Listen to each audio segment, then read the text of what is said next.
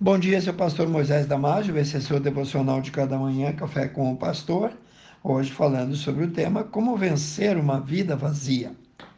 No Salmos 90, 10, nós lemos assim: A duração da nossa vida é de 70 anos. E se alguns, pela sua robustez, chegam a 80 anos, a medida deles é canseira e enfado, pois passa rapidamente e nós voamos. Considere isso. Se você está agora com 35 anos de idade, você tem apenas 12 mil dias restantes. Mas isso é um estalar de dedos em comparação com a eternidade. Tiago 4, 14 dias. Que é a vossa vida. Sois apenas como uma neblina, uma névoa que aparece por um instante e logo se dissipa, logo some, logo se esvanece. Uma das mentiras de Satanás é que se você pudesse ter mais posses, mais prazer, mais poder, mais dinheiro, então você seria feliz.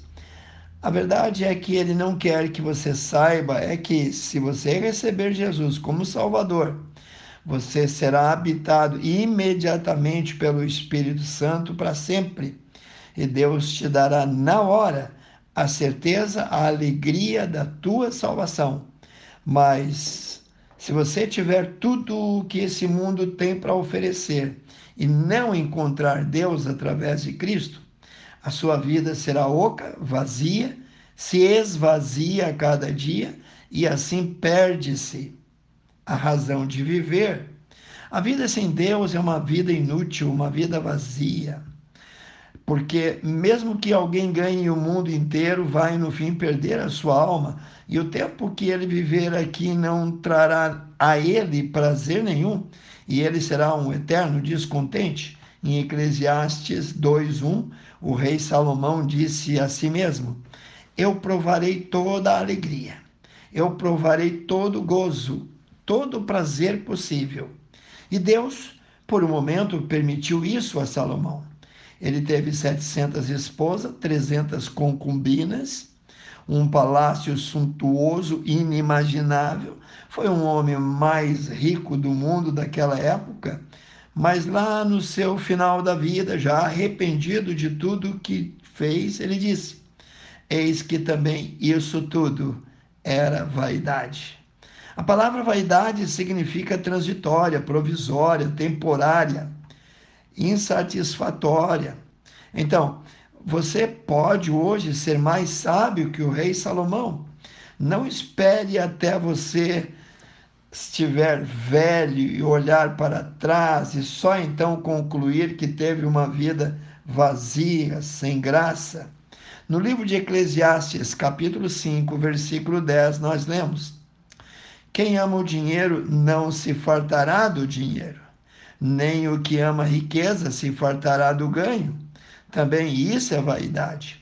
No livro de 1 João, capítulo 2, versículo 16 e 17, nós lemos assim: Porque tudo que há no mundo, o desejo normal, natural da carne, isto é, a concupiscência da carne, a concupiscência dos olhos e a soberba da vida, não vem de Deus Pai, mas sim do mundo. Ora, o mundo passa e a sua concupiscência, mas só aquele que faz a vontade de Deus permanece para todo sempre. Vamos voltar um pouquinho mais no livro de Eclesiastes, capítulo 12, versículo 1. Nós lemos assim: Lembra-te também do dia dos teus dias, dos dias da mocidade, lembra-te também do teu Criador antes que venham os maus dias e cheguem os anos em que dirás: Não tive neles prazer algum. Se você se enquadrou em qualquer dessas verdades acima, Deus te convida neste novo ano a dar um giro de 360 graus na tua vida. Vamos ouvir a palavra de Deus mais uma vez. Provem e vejam como o Senhor é bom, como é feliz o homem que nele se refugia. Essa verdade está lá em Salmos 34, 8.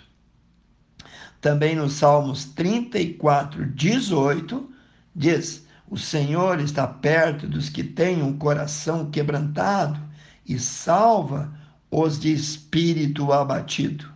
Bom, então eu convido você que está ouvindo esse devocional, convido cada um de vocês hoje para fazer um check-up bíblico, fazer um diagnóstico bíblico, pois Deus promete curar todas as feridas, livrar cada um de todo o engodo, ele livra qualquer pessoa e ele pode curar 100% aqueles que o procuram. Então, que Deus te abençoe e eu quero agora orar por ti. Amantíssimo Deus, precioso Pai, Peço nesse momento que a tua mão, que a tua graça, o teu poder, a tua misericórdia e o teu amor estejam estendidas sobre cada um desses que ouviram o devocional. Cada um, Senhor, que entende que o mundo passa, mas que aquele que faz a vontade de Deus é aquele que vai permanecer eternamente. Abençoa, Senhor, de paz, alegria, saúde, Aumenta a fé de cada um. Eu oro e peço no precioso nome de Jesus. Se você gostou desse devocional, passe adiante. E eu te vejo no próximo Café com o Pastor.